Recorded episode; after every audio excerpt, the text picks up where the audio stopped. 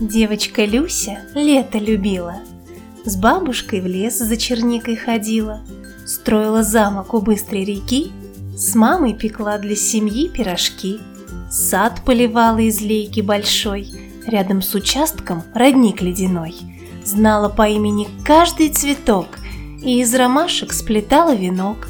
В поле ходила смотреть на закат, Сено вдыхая сухой аромат – и, восторгаясь упавшей звездой, сонная шла по тропинке домой.